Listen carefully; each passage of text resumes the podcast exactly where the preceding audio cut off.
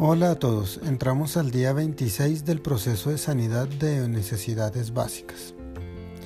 El día de hoy hablaremos acerca de la necesidad de progreso y su relación con la necesidad de agradecer y admitir, vista desde la posibilidad de no progreso.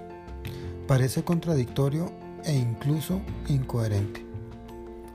Hoy vamos a abordarlo visto desde los momentos en los que se cierran algunas oportunidades y no lo esperábamos, porque incluso estábamos en un buen momento de progreso, y esto se da debido a que hay cosas que se salen de nuestras manos, riesgos y situaciones que no presupuestamos o podemos predecir.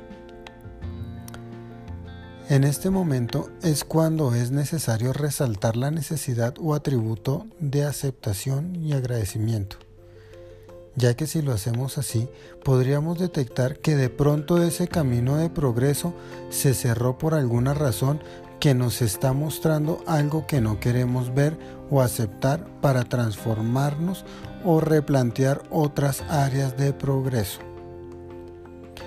El mejor ejemplo de este es lo que estamos viviendo hoy en día, el COVID-19.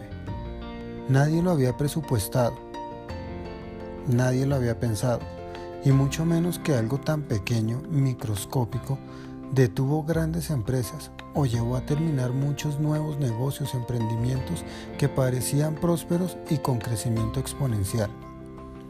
Esto nos llevó a tomar dos posturas.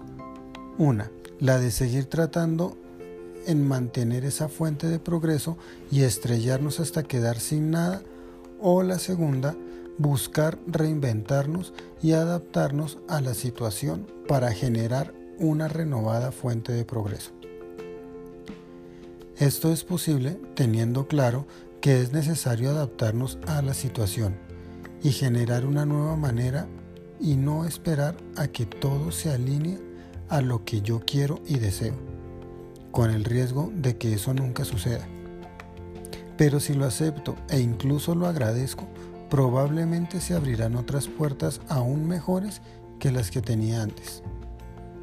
Es decir, cuando las cosas no salen bien, podríamos decir, gracias por las dificultades que hay en mi progreso, porque hace que me forme convirtiéndome en una persona mejor. Admitir que si pasó es para algo mejor. Muchas veces peleamos contra las cosas que no tenemos control y lo que hacemos es empeorarlas. No podemos estrellarnos repetido número de veces contra el mismo muro esperando a que sea el muro el que le duela o el que se queje. A veces es mejor tomar otra dirección, rodear el muro y seguir nuestro camino. Para terminar la reflexión, la frase de hoy es, la admisión y el agradecimiento son más grandes que los obstáculos que quieren impedir mi progreso.